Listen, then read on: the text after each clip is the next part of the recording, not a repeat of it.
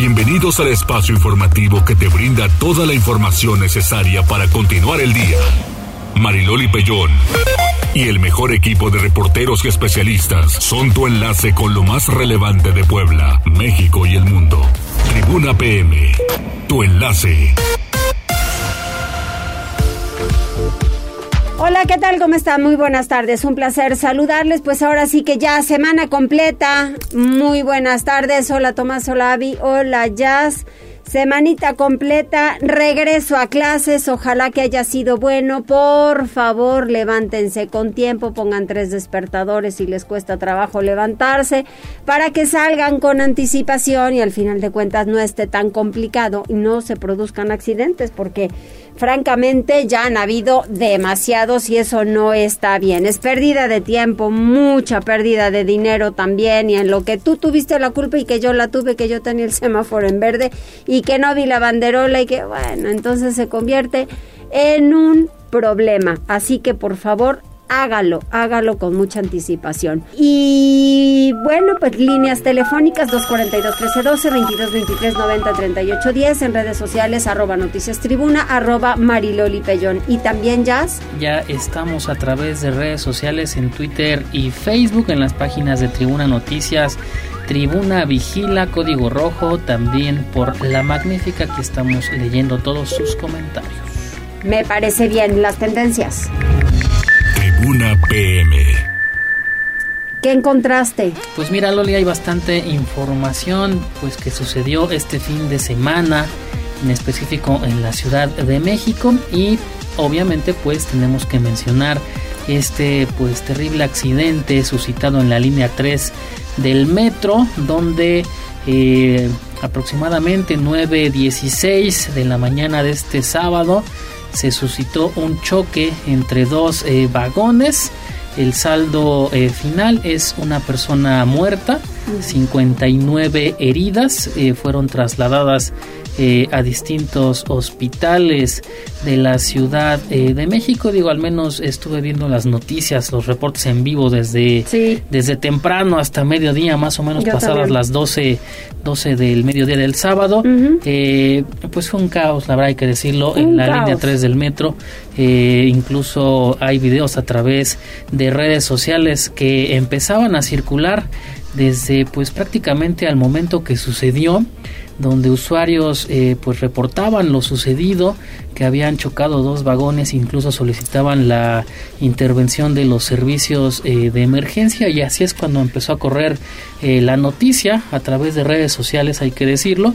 Y pues sí lastimosamente una persona muerta, 59 lesionadas, la persona que lamentablemente eh, falleció en este eh, accidente es Yaretsi Hernández, era estudiante de artes plásticas de la Universidad Nacional Autónoma, de México, ya fue velada el día de ayer en la Ciudad de México y sepultada en Naucalpan. La institución pues ya también a través de redes sociales publicó una eh, esquela eh, lamentando la, el fallecimiento, incluso toda la comunidad universitaria se ha unido y hay que decirlo también incluso los demás las demás personas lesionadas pues se está haciendo cargo la aseguradora contratada por el sistema del metro en Ciudad de México. Ahí está ese tema, Loli, bastante complicado. Eh, desde muy temprano también se informó que ya había sido retirado el último vagón de esta eh, línea para darle, eh, pues bueno, para las pesquisas correspondientes y los peritajes que tengan a ya en otros temas también interesantes, pues fíjate que ya se, se concretó la visita, bueno, ya llegó el presidente de Estados Unidos, Joe, Joe Biden, el día de ayer al aeropuerto internacional Felipe Ángeles, finalmente sí aterrizó en este eh, nuevo aeropuerto, pero hay que decirlo, minutos antes, su esposa Jill Biden eh, aterrizó en el aeropuerto Benito Juárez y... Eh, pues eh, lo primero que hizo es ir a visitar eh, a la Basílica de Guadalupe. Ya tenemos fotografías también en redes sociales. Lo acompañó la esposa del presidente López Obrador, Beatriz Gutiérrez Müller. Y también este, esta mañana pues se reunió con un grupo de mujeres empresarias con la, con la finalidad de conocer su trabajo y reconocer el largo camino que han recorrido para tener un lugar, mujeres emprendedoras también.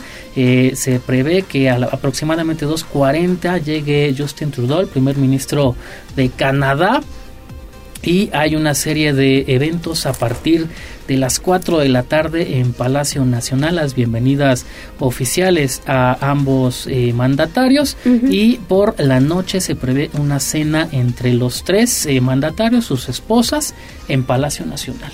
Estaremos eh, al pendiente, pues es una visita importante para la cumbre de América del Norte o incluso en varios medios, pues la cumbre, la llamada cumbre de los tres amigos. Así es, así es. Estamos al pendiente y todo esto ya lo pueden encontrar en Muy bien. Tribuna PM. Continuamos con la información y vamos con Pili Bravo porque el gobernador Sergio Céspedes dio el arranque para las clases 2023 dentro del ciclo escolar. El Centro Escolar Morelos en este ciclo escolar, pues ojalá que sea de mucho aprovechamiento tanto para maestros, padres de familia y los alumnos. Pili. Gracias, Mariloli. Desde el Centro Escolar José María Morelos y Pavón la Secretaría de Educación Pública dio reinicio a las actividades escolares del ciclo 2022-2023. Y bueno, en esta ceremonia, el gobernador del estado, Sergio Salomón Céspedes, dio el arranque de este reinicio de actividades, pero también aprovechó para hacer un reconocimiento a las Fuerzas Armadas. Y bueno, esto es lo que dijo. En este lunes tan importante para la vida pública de nuestro Estado y de nuestro país, en donde hay un reencuentro entre maestros, maestras y sus alumnos y alumnas, niños y niñas adoptadas durante un curso escolar, porque me queda claro que los maestros y las maestras siempre los ven como parte de su familia. Que sea para bien y que sea un gran reinicio del curso escolar. Quiero reconocer también en este día a nuestras Fuerzas Armadas sin duda un gran orgullo de los mexicanos. Nos sentimos muy orgullosos de ustedes y con ello quiero hacer un reconocimiento a quien en lamentables hechos la semana pasada perdieron la vida. 16 elementos que su función era cuidar a las familias mexicanas, que ofertaron su vida por la patria. Y bueno, pues con este reconocimiento a las Fuerzas Armadas y dando el banderazo al reinicio pues de clases, comenzó otra vez el ciclo escolar para millón y medio de alumnos de la educación básica, es decir, de preescolar hasta preparatoria. Y bueno, pues se espera que continúe el proceso educativo. El reporte, Mariloli. Bueno, eh, pues ahí está y ojalá que de verdad se aproveche. Gracias, Pili. A ti, Mariloli. A ver, este tema, desde luego que es para considerarse. El presidente municipal Eduardo Rivera dice que exige castigo ejemplar para quien atropelló a una naranjita, pues a todos los imprudentes, ¿no? A todos quienes atropellan, a todos quienes van borrachos, que sí se les aplique el reglamento como tiene que ser, Gise. Sí, Mariloli, pues fíjate que exigió públicamente un castigo ejemplar para el responsable del atropellamiento de una naranjita pero también pidió a todos los ciudadanos tomar en cuenta las recomendaciones de evitar consumir alcohol o drogas y combinarlas con el volante porque ponen en riesgo la integridad de todos los ciudadanos. Confirmó que el conductor eh, involucrado en este caso de la naranjita se encontraba en tercer grado de alcoholemia. Por ello, el sábado 7 de enero, pues fue que lesionó sobre las 5 sur a la altura de Plaza América, pues a esta trabajadora del organismo operador del servicio de limpia. El edil informó que la fémina se encuentra fuera de peligro, sin embargo aseveró que estas conductas son indebidas, irresponsables e ilegales porque atentan contra la integridad y la vida de las personas. Manifestó que los agentes de tránsito remitieron al responsable al Ministerio Público, por lo que este lunes 9 de enero se llevará a cabo la audiencia correspondiente y será el juez y la agencia del ministerio quienes determinen su situación jurídica. Indicó que el gobierno de la ciudad, a través de Miriam Maravián, titular del organismo, se han mantenido atentos de la situación, de ahí que han brindado el apoyo correspondiente a la trabajadora y su familia. Además, aseveró que otorgarán asesoría jurídica para que el hecho no quede impune y se sancione hasta las últimas consecuencias. Escuchemos. Lamentable el hecho, eh, la verdad son situaciones que me molestan demasiado, ¿sí? me da mucho coraje cuando suceden este tipo de situaciones, porque ahorita estamos hablando de la salud de la compañera, podríamos estar hablando de una situación peor y es inaceptable, en verdad es absolutamente inaceptable que aún no se comprenda por parte de algunos ciudadanos que es indebido, irresponsable, ilegal manejar en estado de ebriedad. La persona que ocasionó esta situación y este hecho es una persona que se le hizo la prueba de alcoholemia y que sí presentaba el tercer grado y que por supuesto inmediatamente los agentes del tránsito del gobierno de la ciudad fueron los responsables para remitirlo directamente al Ministerio Público. Rivera Pérez nuevamente pidió a las y los ciudadanos evitar consumir cualquier sustancia que pueda poner en riesgo a todos los ciudadanos al combinarlos con el volante porque ponen en riesgo no solo la integridad sino también la vida de las personas. El reporte Mariloli. Pues sí, pero como para cualquiera, Gise, no solamente porque se haya tratado de una naranjita, ¿no? Sino al final de cuentas, insisto, con todas las personas quienes van bajo los influjos del alcohol y por ello los operativos deben funcionar eh, mucho más rígidos y no, y no dejar pues en la impunidad ningún caso al final de cuentas, ¿no? Así que pues de verdad hacemos un exhorto a todos para que respeten y no vayan alcoholizados y también los límites de velocidad que están a todo lo que da. Gracias, Gise. Buenas tardes, Mariloli. Muy buenas tardes. Nos vamos con Daniel Jacome porque se realizará la primera audiencia del presunto responsable de atropellar a Naranjita. Cuéntame, Daniel. ¿Qué tal, Mariloli? Te saludo con gusto. Efectivamente, este lunes se llevará a cabo la primera audiencia de Cristian Higinio, presunto responsable de atropellar a una trabajadora del servicio de limpia del Ayuntamiento de Puebla, en seguimiento al lamentable caso en el que un hombre en presunto estado de ebriedad embistió a Flora, de 62 años de edad, cuando se encontraba cortando pasto en inmediaciones de Plaza Cristal como parte de su trabajo. Esta tarde, en punto de las 16 horas, se llevará a cabo la primera audiencia del señalado. Dicha información fue proporcionada a Tribuna Noticias por parte de Norma Olvera Platas, hija de la afectada, quien además indicó que un grupo de compañeros de Flora se manifestarán frente a las instalaciones de la Casa de Justicia con el fin de exigir, bueno, pues que se repare el daño. Cabe recordar que la señora Flora se encontraba laborando en un camellón en la calle 5 Sur, a la altura de un conocido motel, cuando Cristian Higinio, a bordo de una camioneta de color negro, se subió a la estructura y atropelló a la mujer, provocándole lesiones que requirieron su hospitalización. El presunto responsable fue retenido por un compañero de Flora, quien indicó que se encontraba en visible estado de ebriedad y que además aseguró haberse quedado dormido. Posteriormente fue entregado a los elementos municipales quienes lo pusieron a disposición de la autoridad ministerial misma que se encuentra trabajando en el caso. Loli. Daniel, ¿de casualidad trascendió de qué edad es este, este personaje? Pues eh, bueno, tenemos en nuestro poder eh, una fotografía y se ve entre 25 y 30 años. Sí, se ve muy joven. Muy bien, gracias Dani. Muchas gracias, Loli. Seguimos pendientes. Pendientes. Regresamos con Pili porque se detuvo a tiempo la sexta ola de COVID, pero la influenza cobra al menos 20 vidas, dice la Secretaría de Salud. Póngase el cubreboca, de verdad, que qué terquedad que mucha gente sigue, eh, van caminando por la calle y sigue sin el cubreboca, aunque vayan al aire libre, no importa, van a llegar a algún establecimiento y apenas si se lo empiezan a poner o lo traen por ahí en, en, en la bolsa del pantalón, lo traen mal colocado, sucio, ya lavado y se les nota hasta la pelusa. No, sean cuidadosos también, oigan, se ve muy mal eso, Pili. Sí, así es. Y bueno, en Puebla se ha logrado la detención abrupta de la sexta ola de COVID-19 gracias a las medidas sanitarias adoptadas en el decreto emitido en diciembre del año pasado y por el comportamiento más o menos regular de la sociedad que algunos han procurado cuidarse, por lo que la positividad es menor a la media nacional.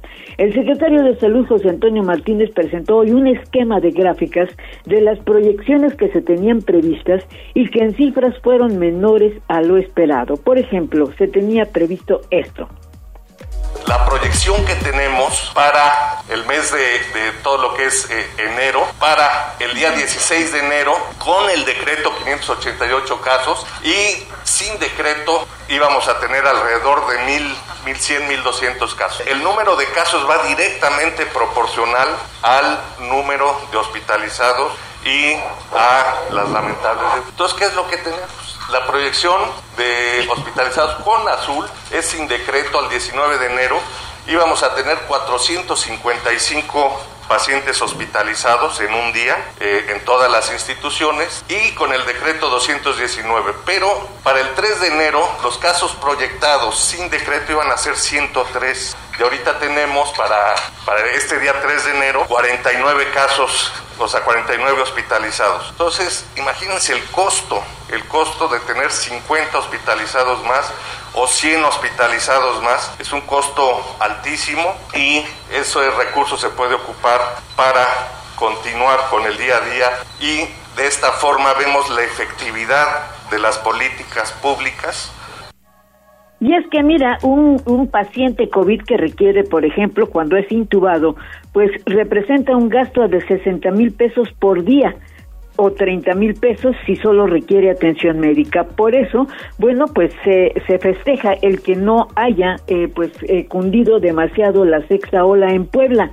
pero se ha logrado mantener con una incidencia controlada. Tan solo el reporte de fin de semana hay 400 contagios ubicados también en una población activa de 1.480. Eh, solamente hay 49 hospitalizados, como decía el doctor Martínez, dos están intubados y hubo dos defunciones de fin de semana que corresponden a adultos muy, muy mayores. Y bueno, lo que sí está provocando muertes es la influenza, que es otra enfermedad peligrosa a pesar de la campaña de vacunación que se promovió desde octubre, durante las últimas semanas de 2022, fíjate nada más, se presentaron 500 casos y el deceso de 20 personas. En la estadística nacional por esta enfermedad, Puebla se coloca en el lugar 30 de todo el país y 10 por defunciones. Por eso la Secretaría de Salud mantiene la atención con vacunas y servicios médicos para frenar, por un lado, la incidencia de COVID y por el otro, de influenza. Es el reporte, Mariloli. Muchísimas gracias, Philip. Sí, hay que estar muy, muy pendientes y evitar en la medida de lo posible los contagios. Pongas el cubreboca. Gracias, Philip. Vamos ahora con Liliana. Eduardo Castillo abre la posibilidad para que se retome en el Congreso la despenalización del aborto en Puebla. Adelante, Liliana. Muchas gracias, Mariloli. Pues luego de que la semana pasada se denunciaran por diferentes medios la alta incidencia de casos de violencia en contra de las mujeres. Bueno, pues el presidente de la Junta de Gobierno y Coordinación Política en el Congreso de Puebla, Eduardo Castillo López, dijo que se buscarán desde el legislativo, pues reforzar todas aquellas acciones que estén encaminadas justamente a garantizar una vida libre de violencia para todas las mujeres. Entre ellas mencionó la ley Monzón, que posiblemente sea aprobada para este primer periodo ordinario de sesiones del segundo año de la 61 legislatura. Asimismo, señaló, pues también se podría valorar el analizar la despenalización penalización del aborto. Sin embargo, bueno, pues no señaló cuál sería esta fecha. Él comentó que sería días, tal vez meses, pero bueno, comentó que sí se tendría que platicar entre las diferentes fracciones parlamentarias para llegar a un acuerdo. Vamos a escuchar parte de lo que él señalaba. La despenalización del aborto es un tema que depende de las 41 diputadas y diputados. Ya estaremos revisando, ya hay propuestas reformatorias de dos diputadas y ya en los próximos meses o días, tal vez, estaremos revisándoles y les, estaremos informando a ustedes cómo iría. Posiblemente estamos revisándola, estamos revisando bien que sean procedimientos jurídicos de actuación que garanticen los derechos de las mujeres. El líder del Congreso enfatizó que el compromiso de la 61 legislatura es trabajar de la mano con el gobierno del Estado para frenar los casos de violencia en contra de las mujeres, ya que este es un tema que que preocupa al legislativo. Este es el reporte. Muchísimas gracias Liliana, pues vamos a estar pendientes porque desde luego habrá grupos que no estén de acuerdo. ¿Quiénes están conectados ya? Tenemos eh, varios que no han escrito, pero mira, tenemos varios viéndonos a través de Facebook eh, Live. Franja de Metal ya se reporta. Dice saludos, estimada Mariloli, a Hola. todos en cabina. Eh, esperemos que hoy gane o empate el Puebla. Eso sería un milagro, dice Franja de Metal. Oh, que la canción. Andan ustedes Yo ya no digo muy negativos, ¿eh? También saludos para Richard Freixedo que nos dice Mariloli no han atendido este reporte sobre el umbrado público que no funciona en la 4 Sur y 109 Oriente en Arboledas de Lomabella con mucho gusto lo volvemos a reportar eh, para su atención. Y hablando de reportes fíjate que nos comparten un servicio social y es que se eh, solicita ayuda para buscar a María del Socorro Hernández Onofre de 24 años. Ella fue vista por última vez el 30 de diciembre al salir de su domicilio ubicado en Santa María Xonacatepec. Sí. Se dice, bueno, saben los familiares que iba eh, a- rumbo a su trabajo, pero ya no regresó. Eh, tenemos eh, a través de redes sociales la ficha de búsqueda para darle difusión. Otra vez. Otra es. desaparecida. Qué pena, porque al final, pues es que no, no ha funcionado, ¿no? Complicado el tema, pero con mucho gusto eh, pues nos unimos a la causa para compartir estos servicios sociales, que es importante también. Así es, así es. Muy bien, pues hacemos una pausa, regresamos. Enlázate con nosotros. Arroba Noticias Tribuna en Twitter y Tribuna Noticias en Facebook. Ya volvemos con Tribuna PM. Noticias, tendencias y más. Estamos de regreso. Tribuna PM, tu enlace. 14 horas con 24 minutos. Dejé que corriera un poquito la canción porque no le entiendo ni más paloma. De repente les digo, ¿qué dijo? Y dice ya, pues es que esto no es música, Loli, ¿qué es eso? Pero están de moda y nos hacen bailar así como al ritmo, ¿no? A ver qué dice el papi, pero no le entiendo nada. Muy bien, bueno, tenemos más información y lo hacemos con la Benemérita Universidad Autónoma de Puebla porque ya regresaron a la actividad y está en la línea telefónica la doctora María de Jesús Ramírez Domínguez. Ella es coordinadora de la Maestría de Gestión Organizacional de la Facultad de Contaduría Pública de la UAP. Ahí, eh, bueno, está la invitación para cursar la maestría en gestión organizacional. Siempre hay que ser muy organizados, pero atentos con los números. ¿Cómo está, doctora? Muy bien, muy bien, Loli. Aquí, este, a la orden. ¿Cómo estamos? ¿Todo bien? ¿Qué tal las vacaciones? ¿Cómo le pinta el año? Pues parece que muy bien, muy bien, porque este, después de, de las fiestas, pues este, regresamos con mucha energía. Eso, ¿verdad? Como que tomamos Sí. un poquito de aire. Sí, con mucho gusto, sí, así es. Así, pues, a, a sus órdenes, Loli. A ver, platíqueme sobre esta maestría en gestión organizacional y yo digo, siempre para los contadores se tienen que estar pues renovando porque de repente pues las reglas cambian, otra vez pareciera como Big Brother y entonces cuesta un poco de trabajo. Entonces siempre hay que estar organizados, atentos pues para ir al tiro. Claro. Sí, pues mira, Loli, esta maestría en gestión organizacional, pues en realidad no solo va dirigida a los contadores públicos, sino a diferentes profesionistas de otras disciplinas, siempre que ocupen cargos directivos, porque este la administración pues es multidisciplinaria. Claro. Entonces, este, pues el perfil del posgrado, este, quien curse esta maestría, pues se podrá desempeñar en empresas públicas y privadas como un profesional de excelencia en la gestión efectiva, como que, o también como creador de empresas viables y sustentables, que este, pues hoy en día es lo que se busca de las empresas, que este, que sean eh, respetuosas con la ciudadanía, con el medio ambiente. Y de tal manera que mejoren la situación de, de estas en la productividad, con productividad y competitividad, que ese es el común denominador de cualquier organización, ya sea pública o privada.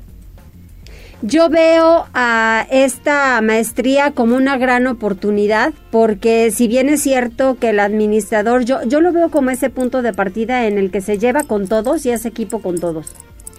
Así es, así es, el administrador debe tener pues muchas competencias, ¿no? Como comunicativas, de gestión, este, de planeación estratégica y pues precisamente esta maestría viene muy completa este, déjame comentarte que estamos en el Sistema Nacional de Posgrados de CONACYT.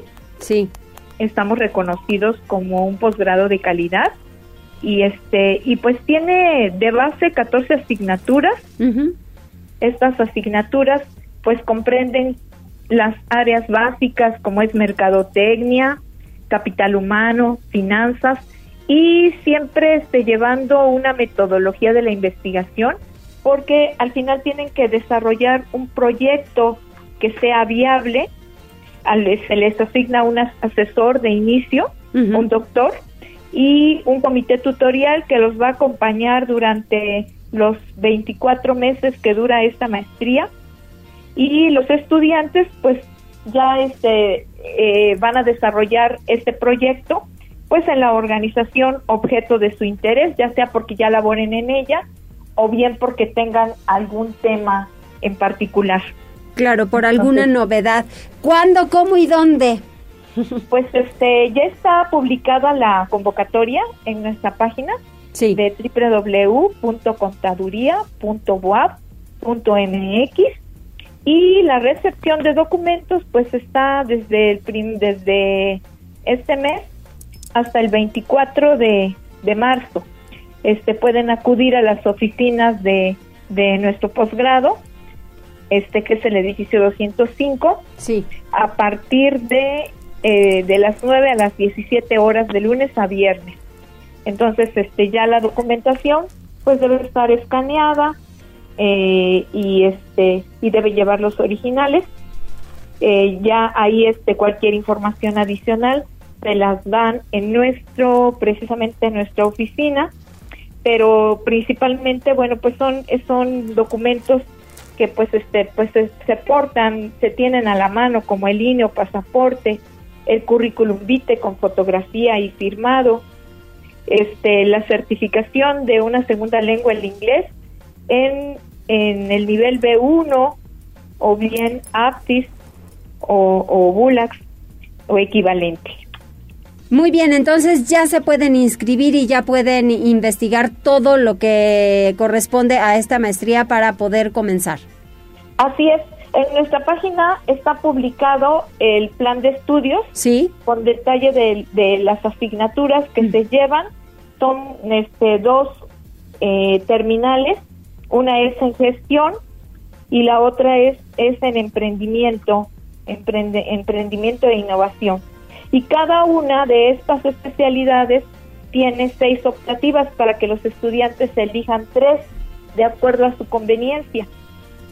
Y ya al final, bueno, pues presentan su trabajo terminal para poderse titular, lo tienen que defender ante un sínodo. Claro, muy bien. Pues doctora, le mando un abrazo, muchísimas gracias y que tengan éxito en esta maestría que a muchos desde luego les va a ayudar. Claro que sí, sí, es, es este, es una, es una maestría pues para, para seguir desarrollándose como profesionista, ya sea contador público o de las áreas administrativas u otra profesión en donde tengan la necesidad de hacer gestión o coordinar a un grupo de trabajo. Muy bien, pues doctora, muy eh, feliz año, que la pase muy bien, que tengan aprovechamiento y que pues todos ustedes en la UAP tengan un extraordinario año. Muchísimas gracias igualmente para ti, Loli, y todo tu equipo. Muchas gracias. Sí, ¿de qué? Hasta luego. Adiós.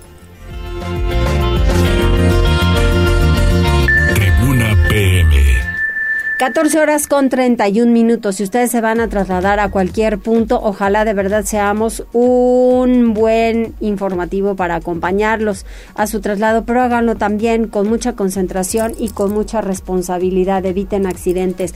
Vámonos con otras cosas, porque Pili, hoy el, el gobernador dijo que el amparo rechazado a quienes impugnan su nombramiento indica desconocimiento de la ley. Así es, el rechazo a un amparo promovido por abogados en contra del nombramiento como titular del Ejecutivo indica un desconocimiento de la ley. Esto lo señaló esta mañana el gobernador Sergio Salomón Céspedes, que dijo su designación fue hecha conforme a derecho y el Congreso del Estado así lo hizo. Esto es lo que dijo. Y en cuanto al tema de amparo, bueno, pues nosotros estamos muy ciertos y seguros de que en el Congreso se siguieron los pasos que marcaba y permitía nuestra Constitución, siempre apegado a derechos, siempre reconociendo la labor y el profesionalismo de los señores legisladores y legisladoras. No sabemos quién está atrás, pero bueno, pues lo que se acusa es desconocimiento de la regla y de la ley. Estaban en su derecho y bueno, pues hoy en, en el mismo uso del derecho, pues han obtenido la respuesta. Esperemos que sea por desconocimiento y no con la intención de estar queriendo buscar focos, de estar queriendo desestabilizar, porque no la abona Puebla. Hoy en Puebla estamos más unidos que nunca, muy fortalecidos, trabajando todos en un mismo frente, haciendo un llamado importante a la sociedad a que lo hagamos juntos y que entre todos pongamos como prioridad en la agenda la paz de Puebla, el beneficio de Puebla, la estabilidad de Puebla, la gobernabilidad de Puebla, que se verá reflejado en beneficios para la ciudadanía. Y es que los abogados Jesús Arturo Beltrán y Javier Castillo Flores pues obtuvieron la respuesta que demuestra su desconocimiento de la ley y al promover justamente un amparo eh, pues que tuvo la toca 2309 diagonal 22 que promovieron ante un juzgado de distrito y que se declaró improcedente la demanda. Aunque estos abogados, bueno, pues ya se dijo, tal vez no conocen a fondo la ley. El reporte. Muchas gracias, Pili. Vamos ahora con Liliana porque en diciembre de 2022 Puebla e Izúcar en la lista de las cinco ciudades más caras del país. Órale, Liliana, imposible comprar nada. Efectivamente, Mariloli, pues fíjate que quiero comentarte que se dio a conocer, pues justamente de parte de Tribun eh, de INEGI, bueno, pues una serie de indicadores que están relacionados, pues justamente con la medición de eh, la inflación, esto en lo que corresponde a diciembre del año pasado. Y pues en este sentido, de acuerdo al Índice Nacional de Precios al Consumidor, el INPC, eh, quiero comentarte que Puebla se ubicó como la tercera entidad del país con mayor inflación, mientras que Izúcar y Puebla Capital se incluyeron en la lista de las cinco ciudades más caras en México. A nivel nacional, para el cierre del 2022, este índice registró una variación anual de 7.82%, la más alta de los últimos 22 años. En el caso de Puebla, la inflación alcanzó 8.62% al reportarse una variación del el 0.80%, solo por debajo de Campeche, con 1.09% y Aguascalientes con 0.88%, mientras que en el listado de los municipios más caros del país, Izúcar de Matamoros y Puebla Capital se posicionaron en el cuarto y quinto lugar con 8.77% y 8.34% respectivamente, con variaciones del 0.83% y 0.79% por encima de la media. Esta categoría la lidera Campeche con el 1.09%, le sigue Aguascalientes con el 0.88% y en tercer lugar se posiciona Torreón con 0.79% por encima de la media. Y bueno, pues esta categoría también cabe señalar que incluye en general pues eh, las mediciones de todas las ciudades y que tuvieron pues alguna variación encima de la media. Cabe señalar que en cuanto a los productos que más encarecieron en diciembre del año pasado destacan el chile serrano con un aumento de precio del 39.65%, otros chiles frescos con 14.24%, servicios turísticos en paquete con una variación del 5.75%, y tomates con un alza del 3.86% y el servicio de autobuses foráneos con un impacto de 2.87%. En contraparte, la cebolla, el tomate verde, la papaya, el gas natural y el gas LP registraron disminuciones inflacionarias. Es el reporte. Muchas gracias. Oye, Liliana, sí, carísimo. Y vamos a otras cosas porque en San Andrés Cholula, ¿qué pasó con Humberto Rivera? Tenían allá como titular de seguridad pública y de repente, pues que ya no está.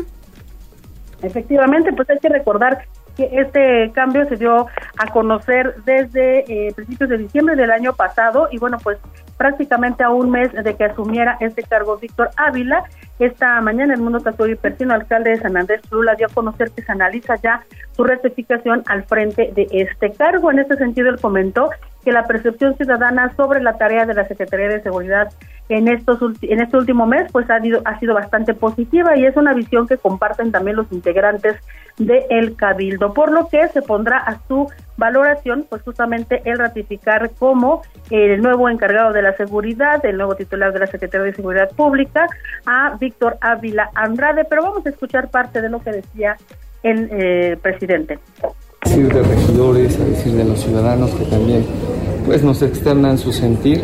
Nos han comentado que pues han percibido mayor presencia de la seguridad pública, pues han llamado, están asistiendo, asiste directamente también el encargado de despacho, lo cual bueno pues también eh, le da mayor respaldo a la presencia de, los elementos de policía. Y bueno pues las familias en las también se, se sienten tomadas en cuenta y respaldadas. El alcalde recordó que cada lunes él sostiene una reunión de trabajo con todos los integrantes de su gabinete y bueno, pues en el caso de esta secretaría como en el resto, el objetivo justamente es ir evaluando cuáles son sus acciones y cómo van respecto de las metas que cada una de las dependencias va estableciéndose semana a semana y pues en el caso de la Secretaría de Seguridad Pública considero que los resultados hasta ahora han sido positivos. Es el reporte, Mariloli. Muy bien, bueno, pues si les funciona, así que sea, ¿no? Yo tenía también un, un buen... Eh, una buena opinión de Humberto Rivera, pero pues ya no está en el municipio. Gracias, Liliana. Buenas tardes, Mariloli. Buenas tardes. Y vamos con Gisela porque en, hoy empezaron los trabajos para mejorar la Catedral de Puebla y estos trabajos durarán tres meses. Va en conjunción Arquidiócesis con Ayuntamiento. ¿Se pusieron de acuerdo, Gisela? Así es, Mariloli, pues este lunes 9 de enero inició el mejoramiento de la Catedral de Nuestra Señora de la Inmaculada Concepción, mismo que tardará tres meses, lo informó el presidente municipal de Puebla, Eduardo Rivera Pérez. El edil dio a conocer que invertirán cuatro millones de pesos una vez que retirarán maleza de las torres, juntarán espacios afectados por la falta de mantenimiento y los sismos, pintarán algunas zonas e impermeabilizarán todo el inmueble. Esto bajo la inspección del Instituto Nacional de Antropología e Historia. Refirió que esta intervención es de suma importancia debido a que la mayoría de turistas y visitantes acuden al sitio que es importante por su arquitectura y también por su belleza. Escuchemos. Si ustedes observan la catedral, en algunas zonas de la cúpula o de las torres, literal, tiene matorrales que están creciendo.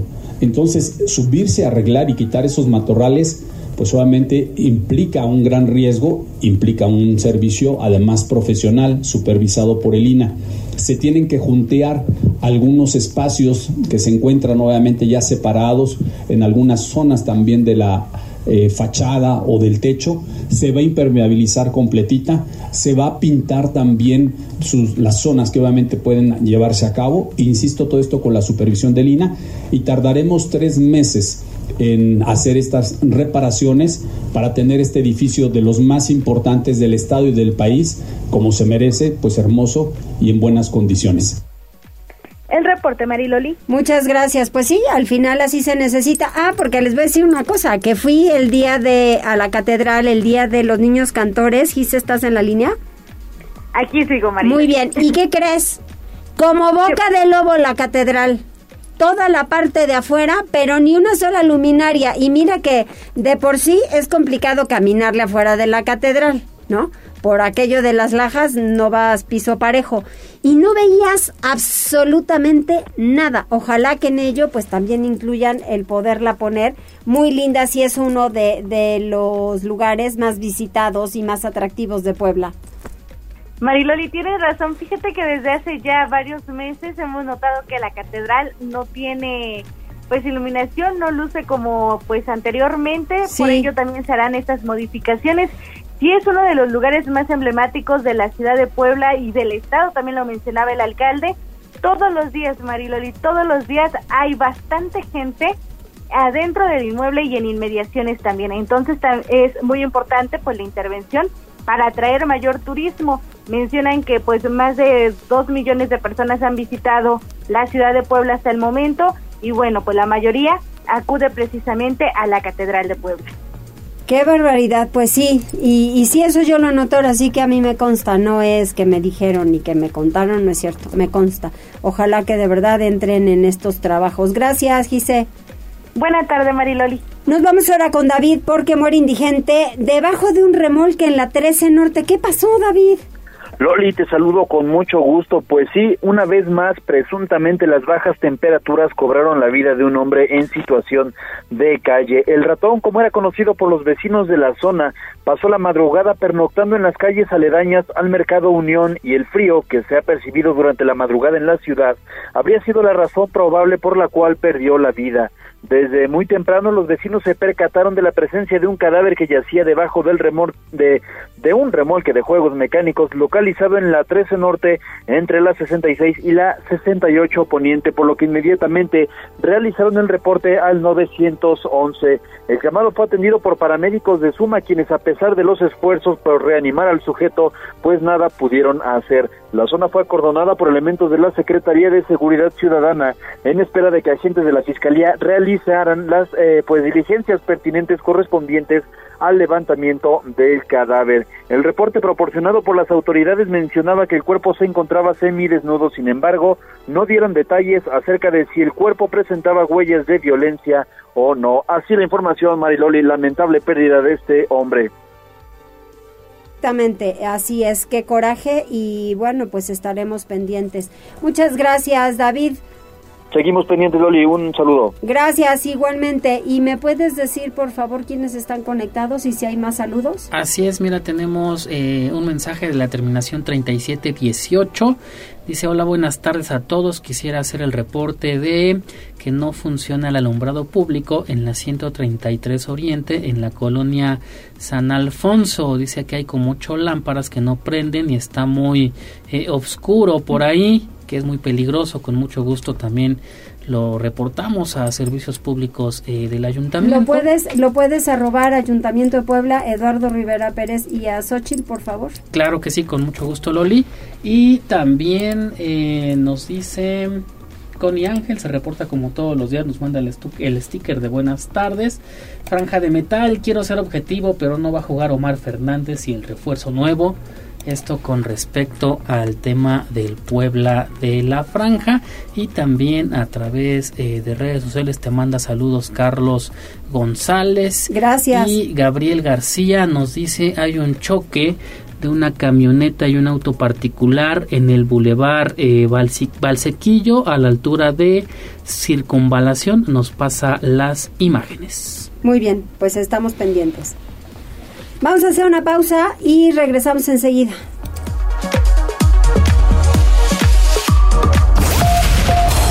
Enlázate con nosotros.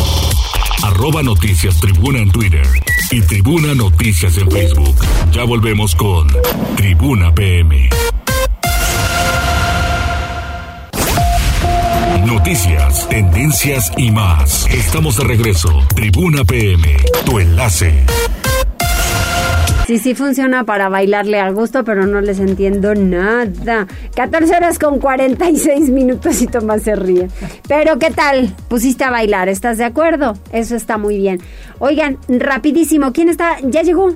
Así ya es, está mira, aquí. en- ya llegó, el ya guapo de la comarca. Ya llegó, adorado por muchas, por lo que veo. Sí. Eh, Justin Trudeau, el primer ministro de Canadá, hace algunos minutos aterrizó eh, su avión eh, oficial, avión de Estado, en el aeropuerto internacional Felipe Ángeles. Estás viendo las imágenes, lo acompaña su esposa y lo está recibiendo el presidente Andrés Manuel López Obrador. Se espera que lo acompañe de la misma manera que acompañó ayer a Joe Biden a su hotel. Sí. Pero si te das cuenta, inmensa diferencia el dispositivo de seguridad de uno y otro. ¿eh? Ajá, claro.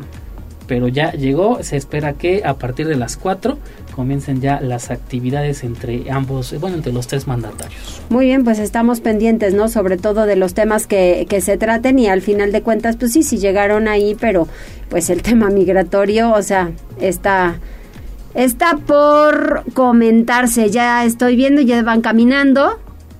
También lo acompaña la esposa del presidente, Beatriz Gutiérrez Müller. Sí. Y pues espera que le están haciendo una valla oficial. Así es. para aquellos quienes estén en radio y que no no puedan ver la imagen pues ahí está y un poco más adelante pues la van a poder consultar en nuestras redes sociales así es de hecho ya tenemos información en Noticias Tribuna Ándale, pues ahí está, ya ven, no se nos escapa ni una de todo, de todo y ya siempre tiene todo la información. Muy cómodo el aeropuerto, ¿eh? Completita, ¿eh? Muy cómodo el aeropuerto. Pues si no llega mucha gente, ¿cómo quieres tú? No, ni quien le estorbe. 14 horas con 48 minutos. Tenemos más información y lo hacemos sobre las calles. Tribuna PM. Contigo y con rumbo. Desde la Secretaría de Seguridad Ciudadana compartimos el reporte vial de este 9 de diciembre con corte a las 2 y media de la tarde. Encontrarán tránsito fluido en la Avenida Unidad Deportiva entre la Carretera Federal a Tehuacán y la Calzada Zaragoza, así como en la 29 Norte entre la Prolongación Reforma y la Diagonal 14 Poniente, y en la 20 Poniente desde la 9 hasta la 2 Norte. De igual forma, se registra ligera carga vial en la avenida Francisco y Madero desde el Boulevard 2 de Octubre hasta el Boulevard 5 de Mayo, así como en la avenida Vicente Guerrero desde la calle Jesús González Arratia hasta la avenida San Baltasar y en la avenida 16 de septiembre desde la calle Tierra y Libertad hasta el Boulevard Municipio Libre. Por otra parte, es importante mencionarles que debido a la realización del evento NASCAR 2022, se implementan cierres a la circulación en el centro histórico de la ciudad, Consulta el mapa de cierres y toma precauciones. Amigos del auditorio, hasta aquí el reporte vial. No olviden mantenerse informados a través de nuestras redes sociales en Facebook, Twitter e Instagram. Que tengan una excelente tarde. Puebla, contigo y con rumbo. Gobierno Municipal. Tribuna PM. Continuamos con más información, 14 horas con 50 minutos. Avi González nos tiene un especial sobre el agua de Meyalapa, un regalo de la naturaleza.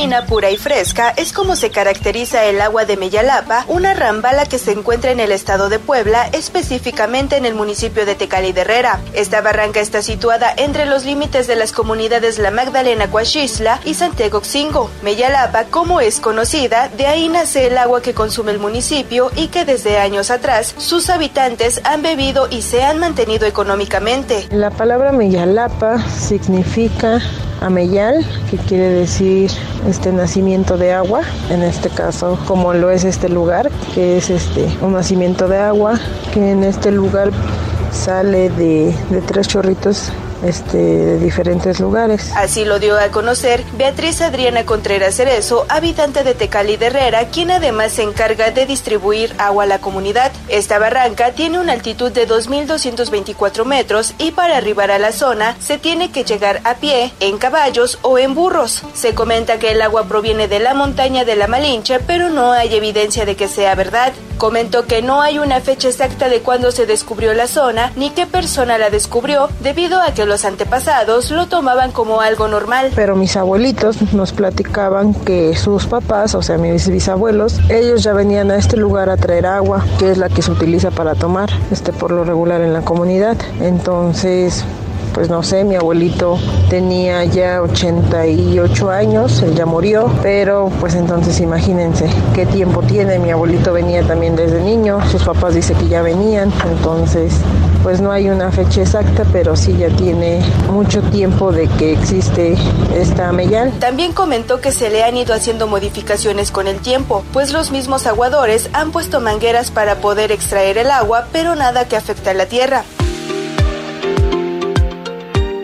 Beatriz Adriana cuenta con 27 años de edad, estudió la licenciatura en educación preescolar, pero además se encarga de distribuir agua desde hace ya más de 15 años. Su hermano fue quien inició esta actividad. Surtimos alrededor de entre 60 y 70 familias, algunas de aquí de la comunidad y otras de un poquito fuera. Tratamos de abastecerlos, no sé, todo depende de, de las familias, son grandes o son pequeñas, se, se les llevan un viaje o dos viajes por semana Y es que el precio de agua comentó que varía, puede ser desde 45 o 50 pesos de acuerdo a la zona, pues equivale a cuatro botes llenos de agua. Dio a conocer un dato muy interesante y efectivamente hay una diferencia de sabor de esta agua a la de garrafón debido a que no tiene químicos. Sin embargo, la de Meyalapa, en voces de muchas personas, aseguran que sabe a chicle o en su caso a barro, pero nunca ha causado daño al estómago. Y la ventaja de esta agua es que te quita la sed,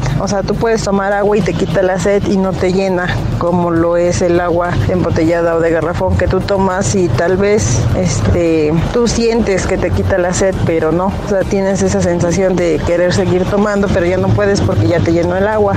¿no? Y esta agua es muy ligerita. A pesar de que una empresa muy famosa de refresco quiso comprar o adueñarse de la zona años atrás, los habitantes de Tecali de Herrera y sus alrededores se opusieron, pues es una zona libre en donde cualquier persona puede asistir, tomar el agua libremente, siempre y cuando cuidándola de manera adecuada, pues es un regalo de la naturaleza. Abigail González, Tribuna Noticias. Tribuna PM. Qué buen reportaje, Avi, y sobre todo que de estas cosas siempre, siempre debemos estar pendientes, pero sobre todo respetar el medio ambiente. Nos vamos con información deportiva. Tribuna PM. Adelante, Neto, feliz regreso. ¿Cómo estás? Feliz año. Gracias, Mariloli. Igualmente, feliz año nuevo para ti y para todo el auditorio. Vámonos rápidamente con la información deportiva, porque al mando del técnico debutante Eduardo Arce, el Club Puebla inicia su aventura en el torneo clausura 2023, cuando la noche de este lunes, en punto de las 21 horas con 10 minutos, visita al campeón Pachuca en duelo que tendrá verificativo en la grama del Estadio Hidalgo dentro del cierre de la jornada inaugural de la Liga MX, choque el cual los del Angelópolis llegan cargados de dudas tras la salida del estratega argentino Nicolás Larcamón, que durante su estancia con los blanqueazules pues logró llevarlos en todos sus torneos dirigidos a la fase de liguilla, parámetro que de inicio la afición exige al nuevo timonel Arce Peña. Si bien el nuevo estratega enfrancado carece de experiencia como titular al frente de un equipo de primera división, su palmarés incluye un largo recorrido como auxiliar en la estructura de fuerzas básicas de los poblanos, así como con el primer equipo, siendo parte del cuadro del propio Larcamón, por lo que conoce de sobra a sus dirigidos. Para esta aduana, los de la franja llegan con nuevas caras para encarar la contienda, tal es el caso del uruguayo Facundo Waller, quien no está en la lista de convocados, Carlos Baltazar y Fernando Arza, los que se sumaron las reincorporaciones de los delanteros Daniel El Fideo Álvarez y Ángel Robles tras su paso por Toluca y Morelia de forma respectiva. Sin embargo, también los del Puebla llegan ya con algunas ausencias que podrían pesar de inicio en su desempeño sobre el terreno de juego, ello tras la salida de la organización de elementos claves como Israel Reyes, Jordi Cortizo y Maximiliano Araujo, junto con las de Yossi Altidor, Amor y Escoto y también Kevin Ramírez. Por su parte, el conjunto campeón del fútbol mexicano se presenta en casa para estrenar su corona, ello con cuadro prácticamente idéntico al que alzó el trofeo en octubre pasado, encabezados por el estratega Guillermo Almada, que únicamente tendrá la ausencia de Víctor El Pocho Guzmán, que partió de la Bella Airosa para enrolarse con las Chivas Rayadas del Guadalajara. El antecedente inmediato entre estos dos equipos se remonta al pasado miércoles 7 de septiembre del 2022, cuando en la cancha del Cuauhtémoc, Tuzos y Camoteros igualaron a dos tantos gracias a las anotaciones de Jordi Cortizo y de Martín Barragán por los del Club Puebla, así como de Nico Ibáñez, quien marcó un doblete para el conjunto hidalguense. Además, previo a este compromiso y después de 10 años de separación, el Club Puebla terminó anunciando el regreso de la principal marca armadora de automóviles que hay en el estado como su patrocinador de cara a lo que será el torneo clausura 2023 de la Liga MX. Y es que hay que recordar que en julio del 2013 Volkswagen anunciaba su salida del equipo después de terminar su contrato patrocinador. Dicha decisión explicaba por entonces vía comunicado a la empresa germana se le había dado a conocer a la entonces directiva del conjunto camotero, donde la armadora alemana pues terminaba deseándole bastante suerte a la franja, mientras que aseguraba se mantendría como patrocinador de otros eventos deportivos. Sin embargo, después de varios años de negociaciones, pues ambas partes acabaron acordando para este 2023 y el logotipo de la firma teutona reaparece en el uniforme de azul y blanco y el mismo lo portará el equipo cuando este lunes esté visitando a los Tuzos de Pachuca a partir de las 21 horas con 10 minutos. Vámonos con el resto de resultados porque ayer Eduardo Salvio y Juan Ignacio Dineno marcaron las dianas en la recta final y los Pumas remontaron como locales para derrotar 2-1 al conjunto de Ciudad Juárez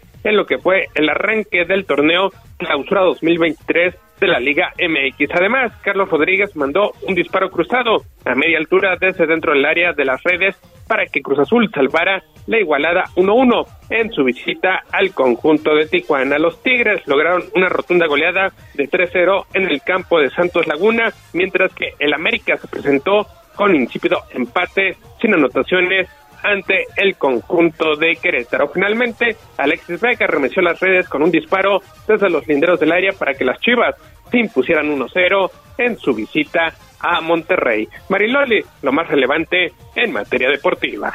Muchísimas gracias, Neto. Pues ya veremos y esperemos un triunfo para el Puebla hoy a las 9 de la noche, ¿verdad? 9 de la noche, el minuto a minuto a través de nuestra cuenta de Twitter, arroba Tribuna Deportes. Muchas gracias. Saludos, muy buenas tardes. Buenas tardes. ¿Algún comentario más, Jazz? Tenemos un mensaje de Julio Reyes, escuchándolos en el trabajo desde Cuautlan 5. Gracias, Julio. Muy amable. Saludos a todos sus compañeros de trabajo. Y es todo. Muy bien, muchas gracias. Gracias en cabina, que les vaya muy bien. Gracias, reporteros, reporteras. Ya saben, siempre el mejor equipo. Gracias, Alebau. Nos vamos. Gracias por enlazarte con nosotros. Seguimos informándote vía redes sociales. Arroba Noticias Tribuna y Tribuna Noticias en Facebook. Tribuna PM es un producto de Tribuna Comunicación. Fuerza en medios.